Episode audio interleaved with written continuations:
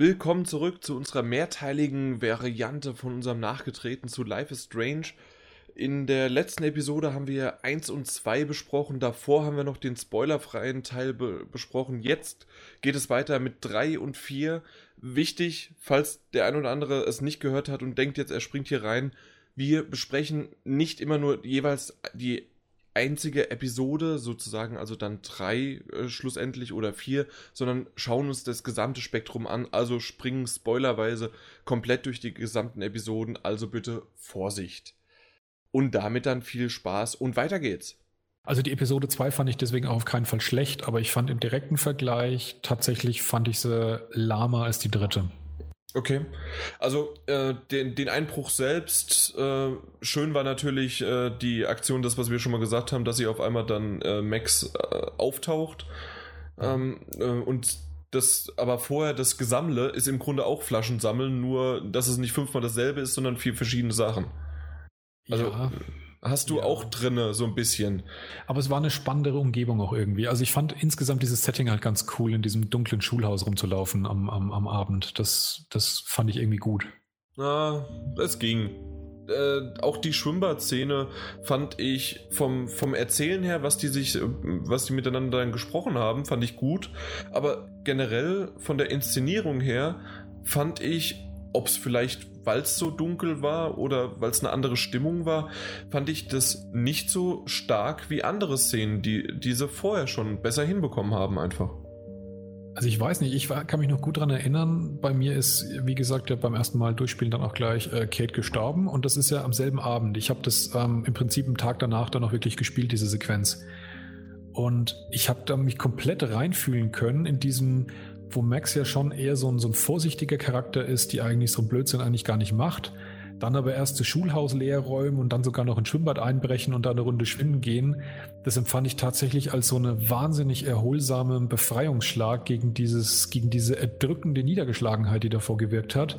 Mhm. Dass man jetzt einfach, mir ist jetzt alles scheißegal. Wir drehen jetzt einfach durch. Wir machen jetzt einfach Scheiße. Nach dem, was jetzt heute passiert ist, es interessiert mich nicht mehr, so nach dem Motto. Und das, das hat für mich in diese Erzählung wahnsinnig gut gepasst, in dem, wie, wie sich zumindest für mich die Ereignisse halt äh, abgelaufen sind. Insofern hat es stimmungsmäßig für mich wahnsinnig gut gepasst. Ja, das stimmt. Also ich fand zum Beispiel relativ am Anfang schon, wenn äh, Chloe Max überrascht von hinten ähm, auf dem wieder mal den Vorplatz. Ähm, und da ist es dann auch so, dann sagt äh, Max ganz harsh zu ihr, hier, Kate ist gerade gestorben oder heute ist es mit Kate passiert. Genau, ja. Ähm, da kannst du mich nicht so erschrecken, beziehungsweise so einen Spaß machen, ja. Und genau, ja. solche Situationen fand ich gut. Also die, die haben das auch gut aufgenommen, aber generell, äh, ich habe es ja schon beschrieben. Ja, ja. Deswegen, aber wenn, wenn du gerne noch was äh, zu den beiden Szenen, oder das ist ja eine große Szene, sagen möchtest, ähm, weil, also ich bin damit durch, ich habe meine Negativpunkte gesagt. Also was mir noch aufgefallen ist an der Schwimmbadszene, ist in dem Moment, als sie da angekommen sind und sich angefangen haben auszuziehen, habe ich mir gedacht, oh, jetzt wird es wahrscheinlich alles ein bisschen, ja, ich weiß nicht, ob, das, ob sie sowas hätten machen müssen. So nach ah, sexy meinst du, okay. Ja, aber es, es war erstaunlich, äh, äh, wie soll ich sagen, mir ist nichts Negatives an der Szene aufgefallen. Also ich fand jetzt eben nicht, dass sie in diese Falle getappt sind, dass sie jetzt sich da drin baden, auch wenn, wenn die Chloe meinetwegen gut gebaut ist, aber dass es irgendwie so blöd dargestellt wird, dass es auf einmal äh, in diese Richtung irgendwie voyeuristisch wird oder sowas, sondern das hat sich einfach angefühlt an zwei Teenager, die gerade Blödsinn machen wollen und die gerade ein bisschen miteinander rumblödeln und ihre Freundschaft vertiefen. Aber es war in keinster Weise irgendwie doof. Was ich aber erst gedacht hätte, als ich gemerkt habe, was die Szene raus will, da hatte ich die Befürchtung, dass es jetzt echt doof wird. Das stimmt. Alleine schon, ähm, wenn äh, Max mit einer Arschbombe ins Wasser springt und nicht irgendwie, äh, wenn man wie man es aus Filmen kennt, oh, ein lang reinsteigt, lass, äh, reinsteigt ja. oder mit einem Körper und dann äh, rein und dann die Haare nach hinten wirft oder irgendwie sowas. Nein, ja. das ist ähm, komplett entspannt. Auch später gibt's ne, gab es das später oder davor? Ähm, äh, gibt es eine, eine, Szene, in der Max auch duschen geht. Da, völlig nicht sexy, sondern einfach nur passend in dem Moment. Ja, mir ist in der, der Duschszene ist mir aufgefallen, wie wahnsinnig viel entspannter die ist als die David Cage Duschszene.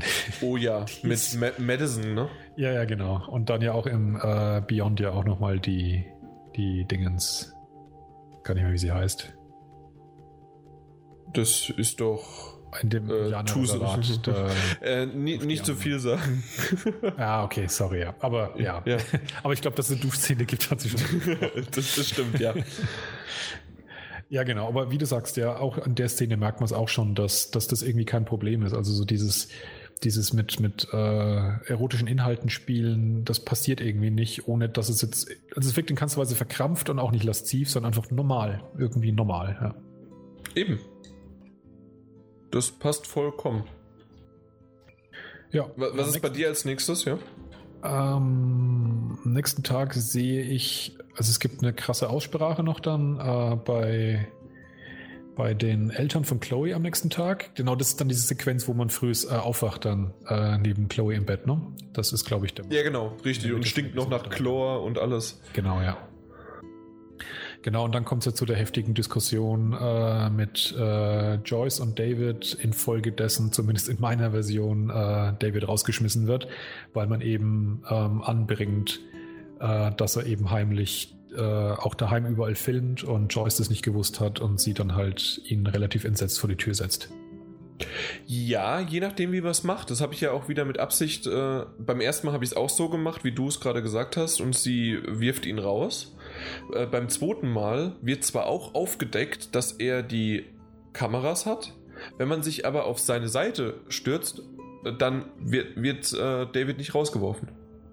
Okay. Und, und das finde ich das Schöne, weil in einem Telltale-Spiel würde er auch aus, rausgeworfen werden, würde aber später einfach mal in einem Nebensatz sagen, aber danke, dass du auf meiner Seite warst. Genau. Aber das ist in dem Fall gar nicht so. Und man muss in, in Life is Strange, Strange muss man das so machen, dass man, selbst später in Episode 5 gibt es immer noch äh, diesen Twist zwischen Joyce und David und äh, in den quasi, die Welt geht unter und da muss man oder hat man die Möglichkeit, wenn man richtige Antworten gibt, äh, David äh, der Joyce wieder als toller Mann, als äh, Held, der Max gerettet hat, darzustellen. Und dann sind die auch wieder ganz anders zueinander, als wenn man das nicht machen würde. Ja. Da, da gibt es ja auch dann zum Schluss, äh, wir springen mal darunter, gibt es ja auch, ähm, äh, wo war's? You helped Joyce believe in David again. Und da hast du auch den, äh, den Haken gemacht, genau. Und ich auch. Also das, das hat auch funktioniert. Das das ist jetzt wieder ein schönes Beispiel für dieses Thema, welche Entscheidungen haben eigentlich Sinn. Für mich macht es auch einen Sinn, dass dieses Gespräch durchgeführt hat und ich diesen Haken habe. Tatsächlich wird es nicht mehr aufgegriffen. Es passiert danach nichts mehr, dass jetzt, äh, ob über die Story hinweg Joyce und David jetzt zusammen sind oder nicht, hat keinen Einfluss mehr. Aber für mich trotzdem hat es diesen Einfluss, dass es diesen Bogen hatte. Die beiden waren zusammen. Ich habe mit dazu geführt, dass sie auseinandergekommen sind. Ich habe aber am Ende auch irgendwie wieder damit geholfen, dass sie wieder zusammengekommen sind. Und das passt für mich. Da muss Mhm. jetzt auch nicht nochmal eine Szene mir gezeigt werden und sie sind jetzt zwar wieder zusammen. Ah. Das, nee, das passt, dass, ich, dass das so, so geendet hat. Ich glaube, es ist ein bisschen die, ähm, wenn man sich dann, das ist zu krass, dass man da äh, reingehen muss jetzt, aber ähm, wenn man bei der Beerdigung von Chloe ist, ganz Ja. zum Schluss, Mhm. ist es, glaube ich, eine andere Art von, äh, wie die beiden miteinander am Grab stehen. Das wäre krass, weil offiz offiziell ist es ja nie passiert. Ist es wirklich nie passiert? Nö, weil alles, was da passiert, ist ja alles danach, in der Zukunft gewesen. Und man geht ja wieder zurück in die Zeit. Und dann Dann war es von mir gerade ein Hirnfurz und ich habe es mir nur eingebildet. Vergiss es. Dann, dann war es einfach nur, weil Episode 5 für mich schon wieder zu lange her war und äh, egal, dann war das gerade falsch. Ja, kein Problem. Aber es hätte ja sogar sein können, dass sie trotzdem so auch an der Stelle eine Ankündigung machen, dass das, was in alternativen Realitäten passiert ist, trotzdem auch einen Einfluss hat auf andere. Man kann ja, man weiß es ja nicht. Also für mich war absolut die Alternative äh, mit den Wahlen. Wenn, Die Alternative mit den Wahlen? Ja, das, das hat sich gerade echt schön angehört, als ob das äh, von der Wahlurne herkommt, aber es ist das, das Säugetier. Ja, Die- was meinst du mit die Alternative? Also die, die alternative Realität. ja. Bevor wir in die reingehen, muss, muss ich dich noch kurz rügen. Du hast In die Franks, Wale? Du hast Franks äh, Hund äh, hier verletzt. Und Das finde ich echt mal krass, weil das ist eine, eigentlich eine, schöne Entscheidung, wo sich, wo sich meine Freundeswelt äh, auf einem entsetzlichen Maß von der, von der Welt unterscheidet. Man hat die Option, ähm, den etwas angriffslustigen Hund äh, von einem Drogendealer, von dem man versucht, mehr Informationen zu bekommen, was mit Rachel passiert ist, abzulenken. Und dazu hat man was in der Hand, was der Hund haben will und schmeißt es weg. Und man schmeißt entweder in den Parkplatz, wie es anständige normale Menschen tun, oder man schmeißt auf die vielbefahrene Straße, wie es, wie es unanständige Bastarde gerade tun, wie der Jan zum Beispiel. Oder um es in anderen Worten zu sagen, 8% der Welt verletzen den Hund oder 34% meiner Freunde. ich bin nicht in bester Gesellschaft, muss ich an der Stelle noch. Ich glaube, äh, zu, zu, äh, es haben nicht ganz so viele das gespielt und ich bin halt der ausschlaggebende 34% ich habe es mal, mal angeguckt von den, von den Werten. Man sieht ja, in welchen Sprüngen das so ist. Also es müsste, müssten in der Freundesliste, die es gespielt haben, bei mir müssten zehn Personen drin sein. Also wow. ist wirklich nicht viel. Okay. Aber es ist zumindest immerhin ein paar. Das wären aber drei Stück. Immerhin, ja. Äh, bei mir kann ich es damit rechtfertigen. Ähm, also einmal, ich kann es nicht rechtfertigen, dass ich beim zweiten Mal das mit Absicht gemacht habe, sondern ich habe es beim ersten Mal, äh, habe ich den Hund sterben lassen, ähm, weil Episode 3 habe ich durch äh, meine Handverletzung viel, viel später gespielt, als sie tatsächlich rauskam. Habe ich schon befürchtet, du sagst, du hast dich verklickt deswegen. Nein, sondern okay. das, was ich gesagt hatte am Anfang mit, ich wusste nicht mehr, dass man zurückspulen kann. Und ah, irgendwie okay. habe ich das nicht richtig realisiert. Für mich war das eine Schock, wow, der äh, Schocksituation. Der Hund kommt auf mich zu. Ich habe äh, gedrückt und dann war's das halt. Wird er dann richtig überfahren oder was passiert dann da? Man sieht's, man hört's nur, dass auf einmal ein Auto quietscht und ja, und äh, Frank sagt später, äh, ähm, dass halt jemand, also der Hund ist gestorben und die ganze okay. Szene zwischen, mhm. zwischen Frank, äh, Max und Chloe, äh, wenn sie ihr, wenn sie das Geld, äh, achso ja. genau, hast du das Geld eigentlich geklaut? Ja, ja. Ich hatte es nicht geklaut. Aber okay. also, ähm, die Hunde können sterben, aber das Geld was ist. Genau, richtig. ähm, bei, bei mir war es dann so, dass ich ähm, äh, später ähm, in meiner beim zweiten Mal durchspielen äh, die Szene war komplett anders, dass man dann auch mitbekommt, oh, der ist ja voll der Hundefreund und ähm, man, dass, dass er ja die, die Hunde auch äh, von irgendwelchen, was waren das dann, die Hundekämpfe? Hm, das hat man kurz vorher in Episode 3 rausgefunden, kurz bevor du ihn auf die Straße geschickt hast.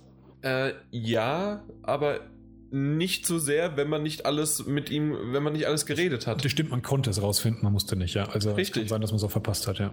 Und ich habe es damals verpasst alles. Und dieser Storystrang mit Frank mhm. war komplett äh, neu für mich. Und es war echt erleuchtend, wie stark Frank eigentlich als Charakter ist. Und der sowieso, können wir ja auch noch weiterhin äh, noch das schon mal sagen, dass er der mit Rachel zusammen war und sie geliebt hat und umgekehrt Rachel ihn auch. Und das anscheinend wirklich eine gute Beziehung war, genau. Also, aber es ist schon wirklich faszinierend, wie du sagst, wie sein Verhältnis zu seinem Hund einen prägt in der Sichtweise, wie man diesen Frank-Charakter sieht. Also vor fand ich ihn auch. Ich habe auch in der ersten Episode, in der zweiten Episode versucht, ihn zu erschießen. habe gedacht, du kommst mir nicht nah, ich drücke ab, mhm. bevor du mir was tust. Ähm, war dann auch irgendwie trotzdem erleichtert, als äh, da keine Patrone drin war. Ich habe es nicht gemacht, glaube ich. Ich meine, ich habe ihn nicht. You try to shoot Frank? Nein, habe ich nicht gemacht. Ich bin nämlich ein guter. Ich mache nur Tiere platt.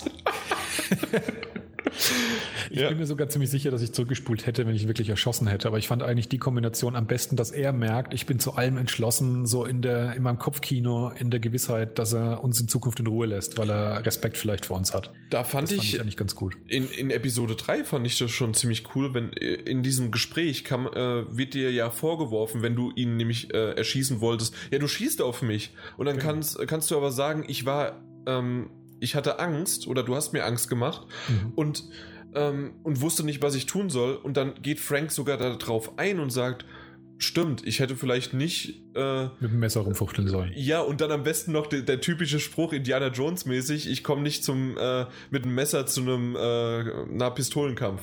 Genau, ja. Das ist super. Also das ist jetzt übrigens gerade ein schönes Beispiel, was wir reden, dass ich mitnichten der Meinung bin, dass Entscheidungen keinen Einfluss in dem Spiel haben. Also gerade diese ganzen Sachen, die sind alle dermaßen verzahnt.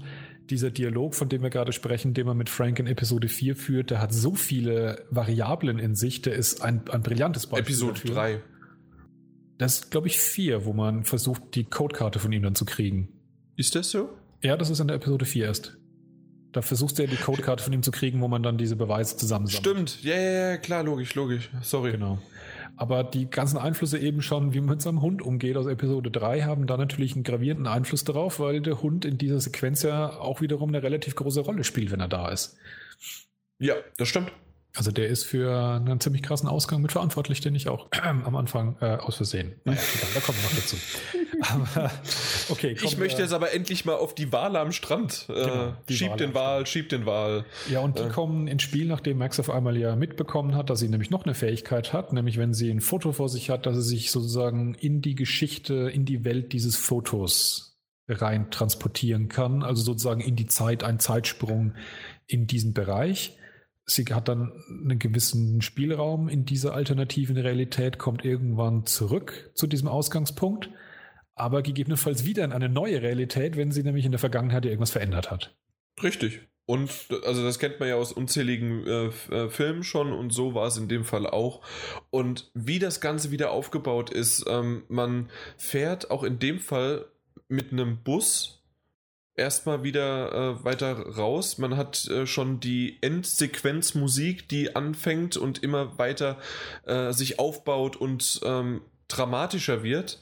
Ähm, dann sieht man auf einmal, wie alle aus dem Bus rausgucken und man sieht diese Wale am Strand liegen. Ja. Erst einer, dann zwei. Da hatte ich sogar mal kurz gedacht, ah, zwei Wale, two whales, deiner. Mhm, ja. Äh, äh, aber dann waren es doch drei Wale.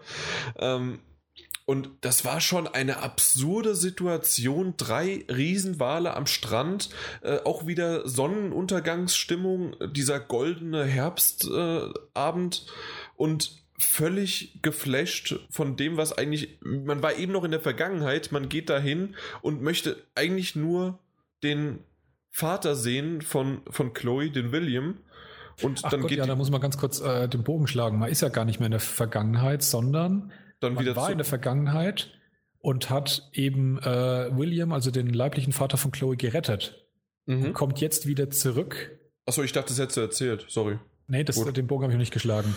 Man kommt jetzt wieder zurück in die, in die Jetztzeit, nachdem man eben dafür versagt hat, indem man den, den Schlüssel von ihm wegwirft, dass er mit dem Bus fahren muss. Ähm, der scheiß Pieper. der scheiß Pieper, ja, das ist uns allen wahrscheinlich passiert, dass man erstmal in die Vase schmeißt oder sonst irgendwo hin, unter ein Sitzkissen schiebt und keine Ahnung. Ich bin nicht darauf gekommen, einfach den da aus dem, äh, na, in, in den Garten zu werfen. Terrassentür auf, Schlüssel raus, Terrassentür zu, genau. Das funktioniert ganz gut. Ähm, und dann kommt man zurück in die Jetztzeit und es ist schon am Anfang einiges anders, weil man ist ja plötzlich auch mit der Victoria zusammen, die offensichtlich ein guter Freund von einem ist. Stimmt. Und Nathan auch. Die, man ja. ist im Vortex Club. Genau, genau. Und das, ja, und dann ist man aber halt die Szene, die ich gerade alles beschrieben habe, und dann rennt man zum äh, Haus von ja. Chloe und die Tür geht auf und William steht davor. Ja, also bevor, wir, bevor wir noch auf diese Szene vertiefen, an der Stelle noch ein Einwurf, was jetzt sehr interessant ist, ist, wenn man drüber nachdenkt und man das Ende von Episode 5 kritisiert. Eigentlich in dem Moment, jetzt, wo man jetzt ist, sind die ganzen Entscheidungen, die man vorher im Spiel gefällt hat, auch schon plötzlich wieder hinfällig geworden, weil man befindet sich ja in einer komplett neuen Realität. Ja, Genau, also das hätte man in Episode 3, spätestens Anfang Episode 4, zumindest noch die ersten paar Minuten, ja. hätte man auch kritisieren können, ja. Genau, wobei die Stelle löst sich ja wieder auf, dadurch, dass man dann später wieder zurückkommt in die ursprüngliche Ja, das, deswegen, Strang. Genau. deswegen sagte ich ja nur ja. die ersten paar Minuten genau. Episode 4. Aber komm, sag's jetzt. Ja, genau. Der tatsächliche leibliche Vater William steht vor der Tür und äh, dann kommt Chloe auch dazu. Ähm, man merkt auch schon, dass man begrüßt wird als, ah, schön, dass du dich mal blicken lässt, weil man offensichtlich halt jetzt zum ersten Mal hier an dem Haus angekommen ist in, dieser, in diesem Zeitstrang. Und dann kommt Chloe in einem Rollstuhl gefesselt und ist komplett äh, vom, vom Hals abwärts gelähmt. Fuck. Einfach ja. nur fuck. Das war, das war auch ein krasser Moment, ja. Das, das ist von der Episode 3, die ich, wie ich gesagt habe, schon nicht so ganz so toll fand, waren die Wale, äh, was ja alles sich am Ende abgespielt hatte, und dann jetzt diese Szene, Chloe als normal, in Anführungszeichen normales Mädchen mit, äh, also nicht die blauen Haare, äh, frisch gekämmt und genau, äh, ja. in, genau, alles in Anführungszeichen, weil, mein Gott, äh, blaue Haare und ein bisschen ja. Punker-Look ist ja auch okay. Schönes Beispiel, um das zu unterstreichen, das kommt in der ersten Episode 4 vor, es fällt mir jetzt gerade so schön ein. Chloe in der in der in Anführungszeichen echten Realität äh, benutzt er immer äh, sehr gern das Wort heller äh, Helen, Helen a good mood. Und Max benutzt es dann auch in ihrer Umgebung, diese alternativen Realität, wo sie eben ordentlich ist und im Rollstuhl sitzt und da rügt sie dann Max. Das Wort also hasse ich, Chloe. Das Wort, das mag ich überhaupt nicht. Nee, das Wort hasst das Chloe, hasse genau. Mhm, genau, das sagt sie. Ja, das hatte ich mir auch aufgeschrieben und ähm, genau solche Kleinigkeiten sind einfach wunderbar gemacht und äh, ich, ich saß danach da und hab die Credits sind gelaufen und ich hatte am ganzen Körper echt Gänsehaut. Ähm,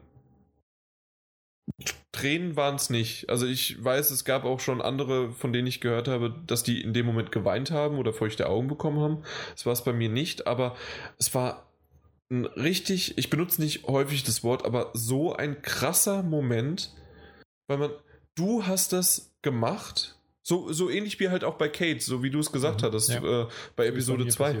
Ähm, du hast es gemacht, weil du das und das ausgelöst hast. Und ist das jetzt besser, dass sie ihren Vater hat, dafür aber im Rollstuhl sitzt? Oder ist die andere Alternative besser? Und hast du überhaupt das Recht dazu, das zu machen? Ja. Das ist, ja, ich sag's nochmal, krass. Also es haben sich dann viele Sachen so ergeben, auch da können wir schon so ein bisschen vor, also das ist jetzt das Ende der Episode 3, aber um es an der Stelle auch wieder vorzugreifen, mir kam auch so der Gedanke, wie, ich meine, es ist jetzt passiert, es gibt die Option, wer sollte das denn jetzt entscheiden? Man selbst, das ist ja schon ganz schön krass, dass man diese Macht hat. Dann kam ja tatsächlich ganz kurz dieser Moment, vielleicht sollte das Chloe entscheiden als Hauptbetroffene sozusagen. Aber dann haben wir gedacht, wie krass wäre das denn, wenn sie das entscheiden müsste? Entweder mein Vater stirbt oder ich lande im Rollstuhl. Ja, das, das, das hat, also, das hat sie auch mal äh, sogar erwähnt. Also das hat Max äh, genau, äh, in Gedanken gesagt. Sogar, ja. Und äh, wie unfair wäre das denn? Wie, wie kann man denn einen Menschen vor solch eine Entscheidung setzen? Ja, aber man selber sitzt halt vor dieser Entscheidung dann, weil man dann irgendwann eben dieses, ähm, dieses Foto, das man benutzt hat in Episode 3, um in die Vergangenheit zurückzugehen, um dann eben dafür zu sorgen, dass William nicht stirbt, äh, dieses Foto kann man halt vernichten und dadurch halt äh, provozieren, dass man nie in die Vergangenheit zurückkehrt. So habe ich es, glaube ich, jetzt richtig gesagt, ne? Ich äh, denke auch, ja. So müsste es gewesen sein. Aber so lange ist man natürlich erst einmal sozusagen gefangen in dieser alternativen Realität und durch das Zerstören des Fotos kommt man dann wieder zurück in die ursprüngliche Realität. Ja, aber da, die muss man jetzt erstmal erleben und tatsächlich. Verdauen. Ist es, am Anfang ist es dann so ein bisschen hin und her gerissen, finde ich. Man geht da mit Chloe so an den Strand, die Wale sind nach wie vor da, aber man unterhält sich halt mit, mit, mit Chloe und man hat dann eigentlich einen relativ coolen Abend auch. Ich weiß nicht, wie du ihn empfunden hast, aber das war schon eigentlich so, was den Freundschaftslevel angeht zwischen den beiden, fast der intensivste. Wo Chloe sich ja. nichts mehr wünscht, als einfach nur einen Film mit Max anzuschauen. Also, weil sie kann ja selber überhaupt nichts machen, sie kann sich nicht bewegen, aber zusammen so einen Film anzusehen, das wäre es halt für sie. Und da fand ich halt wirklich, ähm, da kann man quasi das Ende von Episode 3 und den Anfang von Episode 4 kann man als eine große Szene sehen. Und das war das, was ich an Episode 3 komplett vermisst habe, das Inszenatorische das nicht so gut gewirkt hat für mich wie in dieser Szene, als ob sie sich alles aufgespart haben, damit diese Szene noch besser wirkt. Weil wie die Wale am Strand da liegen, äh, die Sonne geht gerade auch wieder unter, die sind am Meer, man hört das Rauschen, im Hintergrund hat man aber auch noch zusätzlich die Bäume, die da rascheln, äh, Chloe im Rollstuhl und die reden miteinander über ja, wir haben uns schon lange nicht mehr gesehen, wie geht's dir eigentlich und sowas Banales, auch wieder banales Sachen. Es, stimmt, finde ich, wenn du so erzählst, erinnere ich mich wirklich daran, dass es so diese, die stärkste Stimmung mit Melancholie in diesem Sonnenuntergangsszenario erschafft, das Spiel. Und tatsächlich hast du in Episode 3 halt keinen Sonnenuntergang. Bis ganz zum Schluss. Stimmt, es ist fast immer, es hat was mit dem Licht zu tun, ja? Ja, weil es die einzige Episode ist, die eben nicht am Morgen, sondern in der Nacht beginnt und dann eigentlich schon am Nachmittag aufhört und nicht mhm. bis zur nächsten Nacht geht. Man hat es mal vielleicht kurz am Morgen, wenn die nach der Nacht vom Schwimmbad aufwachen, äh, sozusagen, wie du es gesagt hast, auch wie so ein Hangover und noch nach Chlor riechen und so weiter. Da ist ja auch dieser Morgen die Sonne da. Ja. Da ist es vielleicht auch noch so ein bisschen, aber ansonsten ja. Ähm, die, die sprechen ja sogar in Episode 4 am Anfang darüber, ähm, während sie da spazieren gehen und dann irgendwann stehen bleiben. Oh, jetzt, das ist doch die perfekte, das ist die goldene Stunde für Fotok äh, Fotografen, weil ja. da das Licht perfekt ist. Genau, das ist also wirklich ein Fachbegriff sogar unter Fotografen, The Golden Hour für diese Zeit. Und das ist einer der Begriffe, die, die wahnsinnig intensiv für mich für dieses Spiel stehen, The Golden Hour, das äh, zu so einem ganz bestimmten Zeitpunkt, wenn die Sonne eben richtig steht. Und aus irgendeinem Grunde, finde ich, passt es wahnsinnig gut zu dem Spiel, dieser, dieser Begriff. Ich habe gerade voll Gänsehaut, ne, weil ich an die Szenen wieder denke. Ja. Teilweise sind die ja nur jetzt 24 Stunden für mich her. Ja, klar, Episode 4 ist gerade vor 25 Stunden bei mir zu Ende gegangen. Also es ist wirklich komplett frisch noch drin. Hast du deine äh, alternativen Realität meiner Tagebuch angesehen? Nein, habe ich nicht. da hast du was verpasst. Das ist nämlich echt geil. Weil sie was wirklich komplett da? alternative Vorgeschichte hat. Und erzählt halt, wie sie halt Party macht und die Victoria und was das alles total cool läuft und so. Und irgendwie mit irgendeiner ich glaube mit der Chloe sogar, dass sie ja, die muss er halt dann auch mal besuchen, wenn sie dann in Arcadia Bay ankommt. Aber naja, das hat Zeit, so auf die Tour halt. Also sie ist wirklich halt eigentlich genau das, was man vorher so zu diesen, zu diesen Hörigen von, von Victorias Fanclub sozusagen äh, angesehen hat. Eine Bitch. Eigentlich schon, ja. Okay. Nee, das, spielt halt das überhaupt keine Rolle in der Geschichte, aber das fand ich so krass noch als zusätzliches Ding, wenn man sein, sein, sein Tagebuch eben anschaut, dass es komplett anders ist. Also es hat auch nicht diese, wenn ich mich recht erinnere, auch so viele Zeichnungen drin, sondern wirkt alles viel nüchterner und also es ist wirklich ein ganz anderer Mensch, die, die Max. Okay, wow. Nee, das wusste ich so gar nicht. Äh, oder habe ich nicht mitbekommen, dass man das überhaupt lesen konnte. Wow, super. Was ich auch toll fand, war, ich weiß nicht genau, wie ich es verstanden habe, äh, in der Szene, wenn man dann vom Meer zurückkommt und äh, dann in, dem, in der umgebauten Garage in äh, Chloes Raum sitzt. Mhm.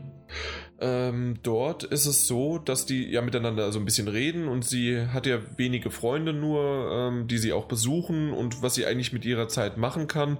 Und dann meinte Max, sie soll Podcaster werden. ja. Ist das aber wirklich als das, was wir jetzt gerade machen, oder meint sie damit, ich glaube nämlich eher ein Radiomoderator, oder? Kann es sein? Nee, Radiomoderator heißt anders. Das ist, ein, das ist eigentlich ein DJ. Oder auch, ein, hm. auch jemand, der, der mehr spricht, da gibt es auch einen Begriff dafür, aber es ist nicht Podcaster. Podcaster ist das, was sie machen.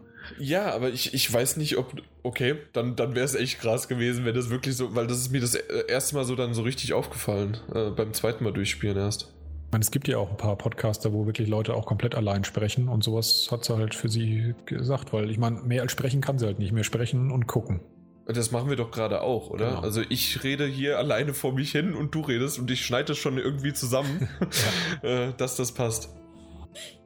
Ähm, ja, äh, ist aber echt von wir, wir haben die tolle Stimmung am Meer, wir reden und witzeln über Sachen, dann hinzu, aber okay, ähm, ich, ich habe. Na, ich glaube, da wird's noch mal, wird schon mal kurz angesprochen, dass die Eltern, glaube ich, die Rechnung nicht zahlen können. Und danach geht es erst in, äh, ähm, dass sie den Film gucken. Und am nächsten Morgen geht es erst weiter, oder? Ich glaube so, es wird kurz angedeutet, dann ist es aber wieder eine tolle Stimmung mit dem Film und danach. Nee, ich glaube, das ist nur Film und weil ich glaube, am nächsten Morgen die fickt Anja ins Bad, dass man ihr Morphium holt. Ja. Und ich glaube, wenn man ihr Morphium zurück bringt, dann kommt dieser krasse Wunsch, den sie dann äußert. Der Wunsch ja, aber ich meine, die Rechnung selbst, das war, das, das gab es schon Rechnung, vorher. Das merkst du, wenn du, wenn du dann eben rausgehst, um Morphium zu holen und dann läufst du ja durch die, durch die Wohnung und da sitzt ja dann äh, der William am Tisch und macht irgendwie Rechnung gerade klar. Ja, auch. So vor sich hin. Auch, aber Chloe sagt es auch. Ähm, sie sagt das, ja. ja. die lassen, meine Eltern lassen schon die Rechnung ähm, von mir weg, aber ich, ich koste ungefähr im Jahr eine Million. Genau, das sagt sie auch. Wenn man dann rausgeht, da sieht man dann sozusagen die volle Härte, weil du siehst dann ja. einen Haufen Briefe, dass das Haus schon komplett verschuldet ist und dass es eigentlich auch nicht mehr lang weitergehen kann in der Richtung. Dass das da stimmt. auch sozusagen der Deckel schon drauf ist. Hast du auch mit Joyce gesprochen in dieser Realität? Ich glaube beim ersten Mal, aber mach du mal lieber. Vielleicht erinnere ich mich dran. Weil im ersten Stock, also das war nämlich äh, eigentlich, ähm, da war ich echt überrascht, weil äh, man ist ja schon einige Male dann in dem Spiel schon in, äh, in dem Haus gewesen Und es gibt diese eine Tür, die ging halt noch nie auf, weil da hat sie immer gesagt, oh, da könnte ja David drin sein und da könnte sich gerade ausziehen oder das Schlafzimmer halt, schlafen. ja. Genau, das Schlafzimmer. Ja, und, ich kann äh, mich daran erinnern. Bin ich irgendwie pro forma halt auch in der Realität da hingegangen und auf einmal ging halt die Tür auf und äh, Joyce ist drin und man kann mit ihr dann auch eine relativ lange und umfangreiche Unterhaltung führen, wo man dann auch zum ersten Mal erfährt, dass es um Chloe ziemlich schlecht steht, weil ihr, ihr Atmungssystem langsam sicher versagt. Also dass sie, dass ihre Lungen kollabieren ähm, durch die Lähmung und dass die also nur noch durch die Atmungsmaschine überhaupt noch so in Betrieb gehalten wird, aber auch das nicht mehr lange gut gehen wird. Und all das ist komplett optional. Das stimmt, das habe ich nicht gemacht beim zweiten Mal durchspielen. Das habe ich nur beim ersten Mal durchspielen ähm, und ist mir jetzt auch gerade erstmal wieder aufgefallen oder eingefallen, als du es erwähnt hast. Äh, ist ein sehr emotionaler Moment, äh, wenn sie da wirklich so an dem äh, an dem Bett sitzt und äh, miteinander die darüber reden, über Chloe. Ja, aber es hat so diesen krassen Effekt gehabt zu der Entscheidung, die dann danach kommt, dass ich auch schon so ein bisschen gemerkt habe, oder ich meine, vielleicht ist es fies, vielleicht ist es rein interpretiert, ich habe keine Ahnung, aber ich hatte so ein bisschen den Eindruck, dass das Joyce natürlich das Beste für Chloe will, aber dass man es ihr stärker noch angemerkt hat, was es für eine krasse Belastung für sie ist, die Situation. Ja. Ja, also sie war fix und fertig, ja, das stimmt. Genau. Und das hat auch dann für mich Einfluss gehabt auf die Entscheidung, die ich danach getroffen habe, ja. Und da haben wir dieselbe Entscheidung getroffen. Äh, und zwar, ähm, Chloe fragt nämlich, ob, äh, ob der, ist es der Morphingehalt? Ich glaube, das ist die Morphinmaschine, ja, die ja. voll, voll aufzudrehen. Auf, äh, genau, auf 11 hochgedreht werden soll und dann sie halt dadurch stirbt. Und ähm, ob man das halt macht oder nicht. Und ähm, beim ersten Mal habe ich es gemacht. Aber echt, ähm, da, da, das war ein Moment, da, das, das habe ich nicht gedacht, dass, dass ich sowas empfinde, während ich, ich habe fast gezittert, als ich den Knopf gedrückt habe. Weil das so eine heftige Szene war. Das fand ich auch gut, dass, ähm, dass das war eine der wenigen Entscheidungen, ich glaube sogar die einzige im Spiel, wo es die Option gab, I don't know. Ja. Die habe ich auch erstmal gedrückt, wo äh, Chloe dann mit ihr nochmal ein Gespräch führt und, und ob sie es wirklich will. Und sie kann diese Entscheidung nicht treffen. Und äh, dass, es, dass es schon fast ein bisschen krass ist, ihr das halt abzuverlangen. Und dann kommt halt diese, diese ziemlich schlimme Erklärung, also diese schlimme für einen selber, für die, für die Entscheidung, dass es halt die besten 24 Stunden gewesen sind, die sie jetzt hatte, die Chloe, und dass sie halt mit dieser Erinnerung, dass das dass sie will, dass das die letzte ist, die sie hat. Mhm. Und ja, und dann muss man halt drücken, ja, ja oder nein. Und ich habe auch, wie gesagt, und du auch am Anfang beim, beim ersten Mal Ja gedrückt und das war wow. Ich weiß, dass da dann tatsächlich bei mir äh, kleine Tränen geflossen waren, weil das diese komplette Szene perfekt zusammengefasst haben. Einfach, äh, ja. du, sie hat sich geopfert und sie wusste aber auch, dass sie äh, nicht mehr, es ist nur eine Frage der Zeit, dass sie stirbt und ähm, ihren Eltern, die Eltern nur belastet und sie jetzt glücklich mit einmal dem Gedanken, dass sie Max wieder gesehen hat und einen tollen Tag hatte und auch noch zusätzlich mit dem Gedanken, sie sitzt nicht mehr den Eltern auf, den, auf der Tasche und die können ihr Leben irgendwie danach wieder weiter genießen. Wie auch immer man genießen definiert danach. Aber besser als es so ist. Zumindest laut äh, Chloe. Ja, genau, sie hat es ja selber so auch gesagt, ja. Und ich fand und das zu verdauen halt einfach. Ich fand es wahnsinnig beeindruckend, wie das Spiel diese Sequenz dargestellt hat. Auch die wieder völlig ruhig, ganz ohne irgendwie dramatische Musik oder irgendwas, ähm, sondern die saßen sich einfach gegenüber und du sitzt dann mehr oder weniger in Spielzeit gegenüber. Du sitzt schon wieder frei da, die Kamera kann sich bewegen und wie Chloe langsam einschläft. Und dann hört es auch nicht auf. Das ist eine der Sequenzen, wo du selber dann entscheidest, wann du aufstehst, nachdem das passiert ist. Und du sitzt einfach da und ich saß auch Minuten da und habe einfach nur auf dieses Bett gestarrt, wo sie dann halt äh, dann tot drin lag. Ja. Das war schon echt heftig, ja. Und, und an der Stelle zeigen sich auch wieder mehrere Sachen. Zum einen, diese Realität wird dann wieder rückgängig gemacht, das heißt, die ist nie passiert. Trotzdem war die Entscheidung für mich wichtig, weil ich hatte bei fast jeder Sequenz ab sofort, wenn ich Chloe über den Weg gelaufen bin, immer im Hinterkopf, wow, ich habe dich umgebracht. auch wenn es auf deinen Wunsch war und auch wenn du es wolltest, aber trotzdem, ich hatte es permanent im Kopf danach. Ja, dass ja, diese ja. Sequenz stattgefunden hat. Das ist eben eines meiner Beispiele, warum, auch wenn die Zeit die Dinge wieder äh, zurückspult, warum das nicht irrelevant ist, was in diesen Zeiten passiert ist, weil sie verändern einen selbst als, als, als Spieler und als Max natürlich. Das wird ja auch aufgegriffen später. War das in Episode 5 oder in 4? Noch am äh, viel, weiter später, dass ähm, na, das doch, das war in Episode 5, wenn man nochmal zurück in die Szene kommt vor der Vortex Party. Und ähm, da erzählt man ihr, um sie ähm, nicht mehr auf die Party zu lassen, erzählt man ihr, dass sie eine Alternative, also man kann, also man kann man erzählen, kann sagen, ja, genau. äh, dass sie in dieser Alternative war sie im Rollstuhl, sie wollte sterben und entweder man hat sie sterben lassen oder nicht, je nachdem. Ja. Und ähm, dann antwortet sie halt wirklich nicht irgendwie bestürzt, was, ich war im Rollstuhl oder sonst was, sondern das erste Mal, dass mir Chloe no, äh, sehr, sehr sympathisch war. Es tut mir leid, dass du, dass ich das von dir verlangt habe. Ja. Wow, was ist das denn für ein harter und geiler Satz? Absolut, ja. Und das ist einer der Momente, wo sich schon zeigt, und es blitzt ja ab und zu durch bei Chloe schon, ähm, dass da schon noch ein anderer Mensch nochmal unter dieser, dieser Punk-Oberfläche liegt ja. der, der halt ab und zu durchblitzt und den du in dieser alternativen Realität halt komplett siehst. Diesen, diesen anderen Menschen, der dann auch wiederum unter anderen Problemen noch wiederum leidet, weil er eben im Rollstuhl sitzt. Aber genau dann hast du den eigentlich frei. Genau.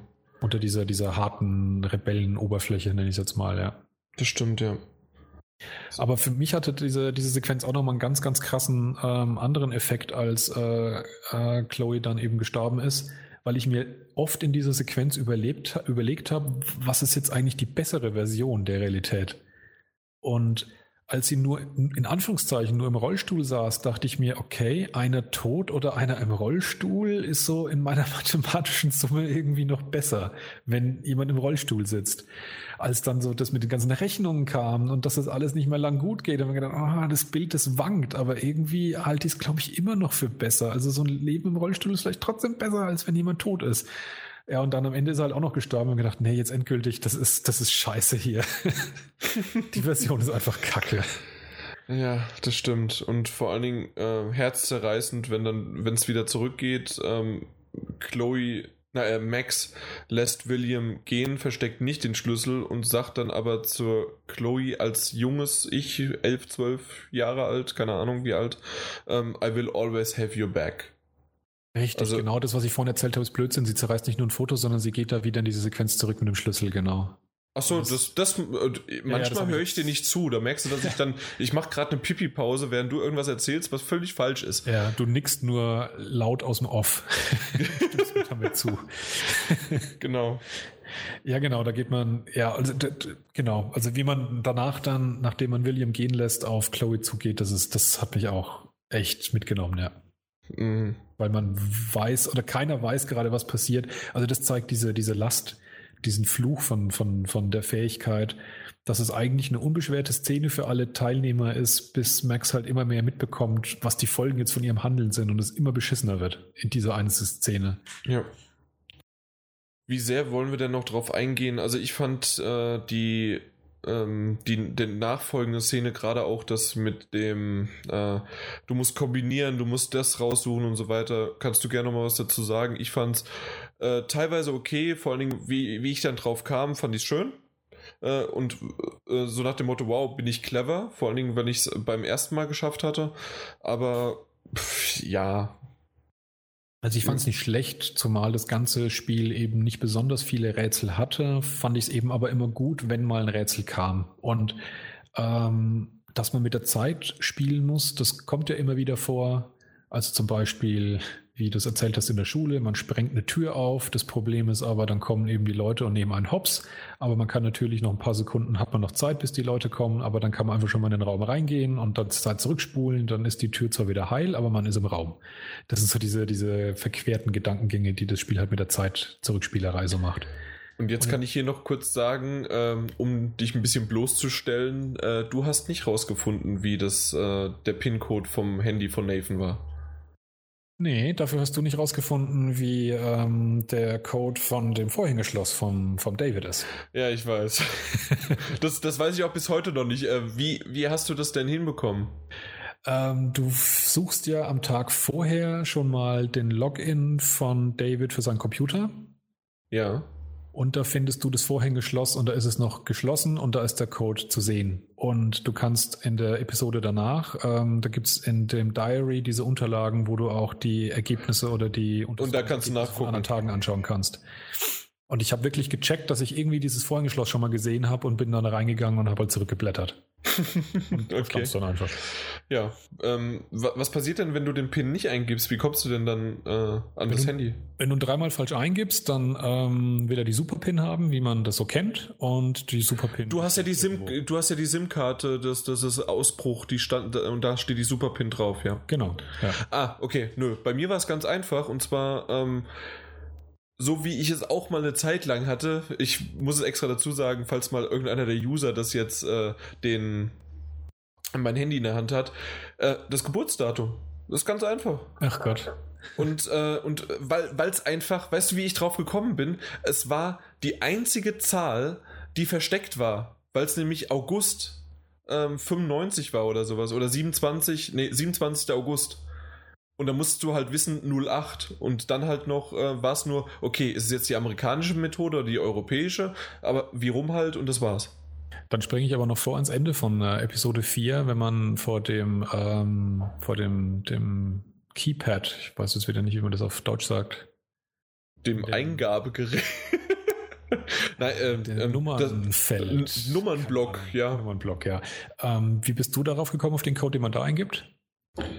Äh, ja, äh, gar nicht. Weiß ich, ich weiß es gerade gar nicht mehr. Ich glaube auch mit Notizen irgendwie, oder? Ähm, weil es gibt auch einen Zettel, auf den mehrere äh, Nummern draufstehen. Genau, es gibt einen Zettel von Nathan, wo ganz viele Nummern draufstehen und den habe ich versucht beim ähm, äh, bei dem Handy auch zu verwenden, aber es sind halt zig Nummern und ich habe halt einfach drei eingegeben und die waren halt alle drei falsch und dann war mhm. halt zu. Aber auf dem Zettel steht nur eine Nummer, die nur drei Stellen hat. Genau. Und der passt eben für das Keypad. Man kann aber auch, habe ich auch gehört, äh, sich das Zahlenfeld einfach anschauen und sieht irgendwie Abnutzungen oder Schmutzflecken an einzelnen Tasten und kann auch denen einfach folgen. Dann hat man halt dreimal drei Fakultät. Also ein paar Kombinationsmöglichkeiten, aber, ähm, äh, aber halt nicht mehr besonders viele. Richtig. Äh, generell finde ich die Bunkerszene, wie ich sie getauft habe, sehr, sehr cool. Also gerade beim ersten Mal, wenn man sie betritt, äh, hat das eine saugruselige Stimmung, weil das, was du gesagt hast am Anfang, äh, dass David jeden Moment äh, nach Hause kommen kann und dich erwischt in der Garage, so war es für mich einfach, mein Gott, in dem Fall dachte man ja noch Nathan, Nathan kommt zurück oder, oder dich erwischt halt irgendjemand und du bist halt so, sowas von angespannt einfach in dem genau, Moment. Genau, also ich, ich sammle nur mal kurz unsere Hörer ein, die es tatsächlich nicht gespielt haben, aber uns ungefähr folgen wollen. Oh, also man recherchiert dann. Da gibt es wirklich rum. welche? Vielleicht, man weiß es nicht. Äh, man recherchiert eben rum und kriegt dann eben raus, wo äh, sich Nathan ähm, ähm, auf gehalten hat zu einem Zeitpunkt, von dem ich jetzt gar nicht mehr weiß, warum man die Uhrzeit überhaupt weiß. Auf jeden Fall weiß man, das hat was mit Rachels Verschwinden zu tun und findet. Äh, da David hat ihn verfolgt und hat Logbuch geführt. Mit GPS-Daten genau, ja. und allem genau. möglichen.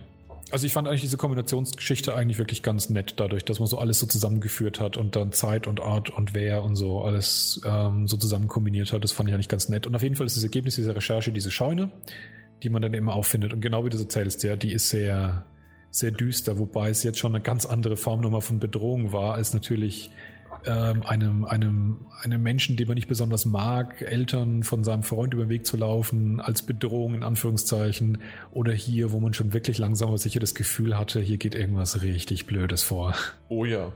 Das, und dann findet man halt auch einfach ähm, na, die Aktenordner, die ja immer wieder geteased worden sind, das haben, äh, das haben wir halt noch nicht äh, genannt. Unter, der, äh, unter der Scheune eine, einen Zugang zu diesem Bunker, was du gesagt hast, genau. Achso, ja, gut, gut. Ja. Äh, und auf jeden Fall dann ist es so, dass halt ähm, die Aktenordner mit den Namen drauf sind, äh, mit, mit Rachel und mit äh, Kate und so weiter. Und zig anderen, ja.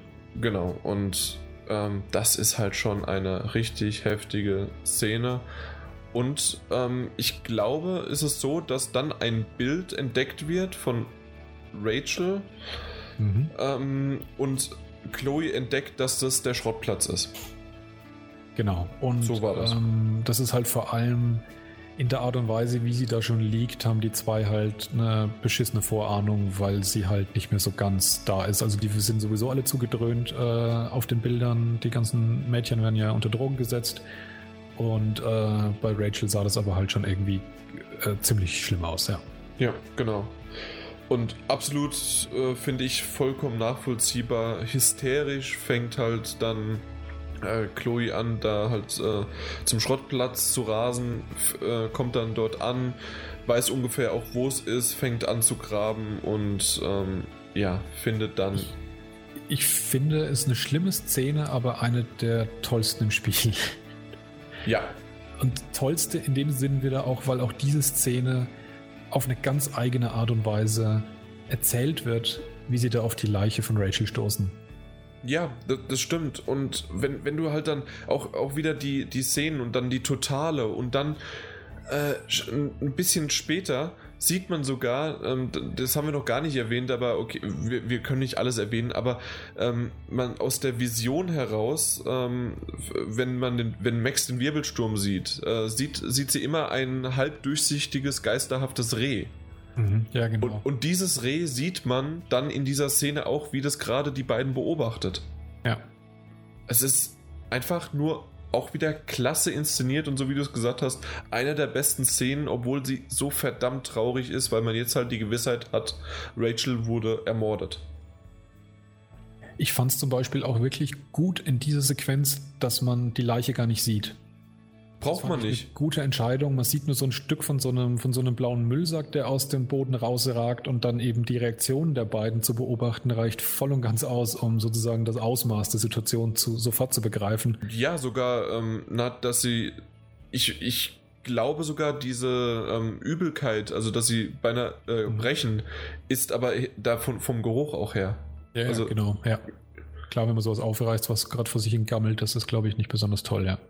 Genau, das, das war jetzt äh, sehr glaube, schön, plak äh, nicht plakativ, äh, sehr platt ausgedrückt, aber ja. ja. Ich glaube, das, was hilft, wenn man, wenn man eine Leiche nicht zeigt, dass man selber eben nicht mit irgendwie einer Faszination oder einem Ekel, den man je nachdem verspürt, kämpfen muss oder das verarbeitet, sondern halt komplett einfach nur den Reaktionen der beiden Protagonistinnen ausgeliefert ist. Und da halt, wie gesagt, weder Faszination oder Ekel dabei ist, sondern in erster Linie Mitleid für die zwei, die gerade versuchen, diese, diese Entdeckung in irgendeiner Weise zu verdauen. Ja. Also, klasse Szene. Das, also da, da gibt's nichts. Und in, gibt's nichts eigentlich noch hinzuzufügen zu dieser Szene. Ich fand die super. Ähm, und in dieser Stimmung, in dieser aufgeheizten Stimmung, ja. konnte ich das überhaupt nicht nachvollziehen, dass man so sehr dann äh, zu diesem Vortex Club, äh, zu dieser Party dann geht. Also das ja, konnte ich, das konnte ich nicht ganz nachvollziehen. Sie wollten zu Nathan und das war halt der Zeitpunkt, wo halt jetzt die Party ist und sie sind zu der Party gegangen, um Nathan zu kriegen. Ja, aber was wollen sie machen als 18-jährige Mädchen, den das ihr... fragt Max die Chloe auch die ganze Zeit und sie hat die Knarre in der Hand. Äh, was Chloe will, ist relativ offensichtlich. Sie will über den Haufen ballern. Ja, ja, okay. Es ist halt, okay. Verständnis, also dann wieder habe ich das Verständnis dafür, dass es halt komplett, äh, komplett irrational ist, aber in dieser Situation denkst du nicht klar. Ja, und ich kann mir halt vorstellen, Max geht in erster Linie mit, um zu versuchen, halt das Beste aus der Situation zu machen. Also wenn sie Chloe allein losgehen wird, ist ihre sichere Überzeugung, dass sie ihn erschießen wird. So habe ich es empfunden. Und sie geht halt mit in der Versuch, das irgendwie zu retten, die Situation aus diesem Grund äh, trennen die sich ja auch sogar ähm, gerade am, ähm, am Eingang und ähm, was Max ja nicht recht ist. Genau, richtig.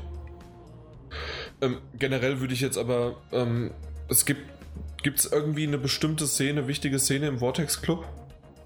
Ich würde nur sagen, ich war insgesamt beeindruckt von der Art und Weise, wie sie das dargestellt haben, weil wir haben es am Eingang schon erwähnt, dass das Spiel jetzt nicht gerade im Verdacht steht, ein AAA-Titel zu sein in seiner ganzen Präsentation äh, und schon technische Limitierungen auch hat ich fand diese Party äh, krass glaubwürdig in der ganzen, in, der, in diesem Gesamtpaket.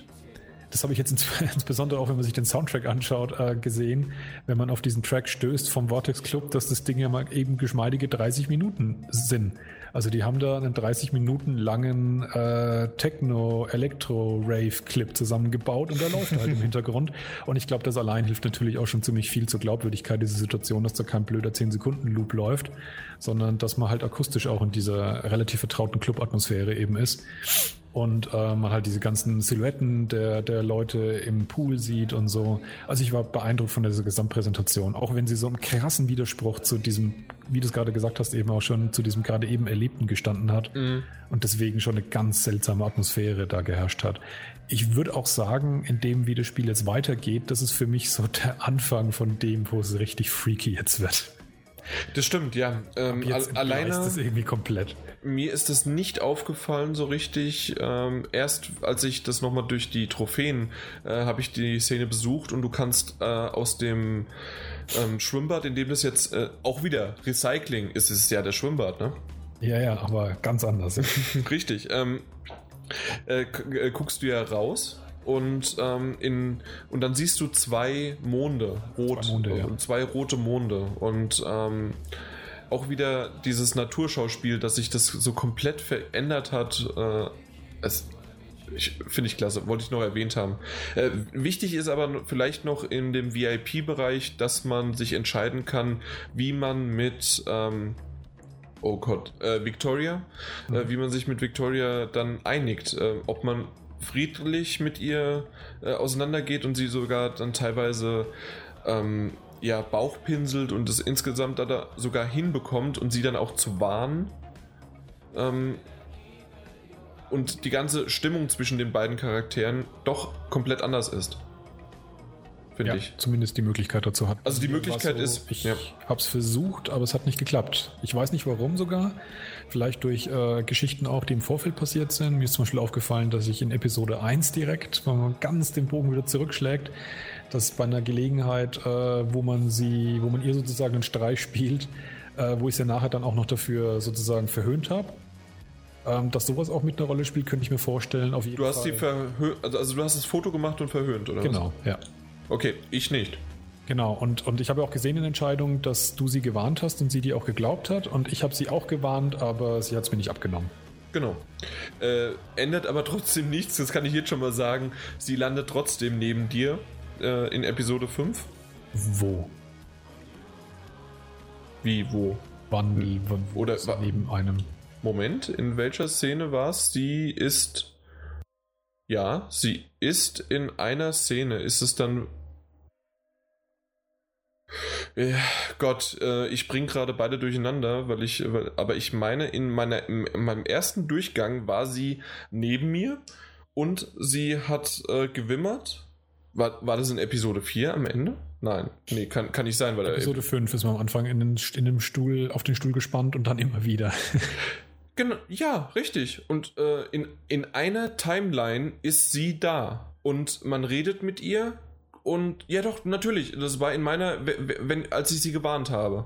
Also ähm, ist es nur, ich habe sie nur noch einmal gesehen, als die Realität dann schon so komplett anfängt zu kollabieren und man ganz viele verschiedene Sequenzen und Eindrücke hat, saß sie mir gegenüber auf dem Sessel mit Chloe und die und hat rumgemacht. irgendwie an sich rumgefummelt, ja. Nee, nee, das, das war es nicht, sondern es gab wirklich eine Sequenz, du äh, warst an dem Stuhl gefesselt, links neben dir war sie, du hast äh, auf sie runtergeguckt und konntest auch mit ihr sprechen. Witzig, und sie, bei mir nicht. und sie hat auch gesagt, oh, du hast mich, äh, hast mich gewarnt und ich habe dir also ich zwar geglaubt, aber es hat nichts gebracht quasi. Okay, ich habe sie nicht erfolgreich gewarnt und sie war nicht da. Wow, okay, ja, weil es läuft dann genau andersrum, wie man es will. Weil sie wahrscheinlich tot war. Das kann natürlich sein, ja. ja und ähm, ich habe sie gewarnt, deswegen hat sie das anscheinend überlebt. Vielleicht, ja. Wow, also das nochmal vielleicht, also da, da merkt man wieder, also wir haben schon ein bisschen was, also aufmerksam auch den, äh, das Spiel beobachtet und äh, mhm. äh, gespielt und trotzdem, wow, das, ja, das, das, kommt mir jetzt erst wieder, dass, das, dass sie da war, ja. Ja, auf jeden Fall an der Stelle wieder ganz kurz den Bogen zu spannen. Also man kriegt dann scheinbar von Nathan eine SMS. Später erfährt man in Wahrheit, dass er zu dem Zeitpunkt schon tot war. und mhm. ähm, wird zurück zum Schrottplatz gelockt, weil es halt heißt, er vernichtet jetzt alle Beweise, also Rachels Leiche in dem Sinn.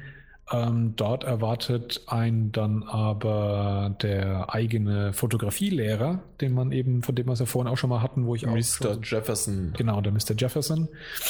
Ähm, und ähm, initiiert Drogen zur Betäubung in Max und erschießt, also das letzte, was Max da noch sieht, sieht äh, erschießt Chloe. Und wie heftig ist das denn, dass das dann wirklich, als sie getroffen wird, die Chloe, das fast in Zeitlupe fällt sie zusammen und dann sieht man nur noch verschwommen äh, aus Macs Sicht, wie Mr. Jefferson, der für mich zumindest, das war ja das Krasse, vier Episoden lang der Mentor war, deswegen ist man an die Schule gegangen, das war das krasse Genie. Und ähm, auch, auch er hatte zwar seine eigene Art zu unterrichten, aber es war immer noch der klasse Lehrer und dann steht er da und ja, er schießt seine beste Freundin und betäubt sie. Äh, wow. Ja. Also das war vielleicht, muss, muss man, wenn man ehrlich ist, von allen Ereignissen, die da passiert sind, eines derjenigen, die ich so ein bisschen, obwohl sie unerwartet waren, ähm, so ein bisschen filmklischeeig waren. Derjenige, dem man es am wenigsten zutraut, der ist es dann am Ende.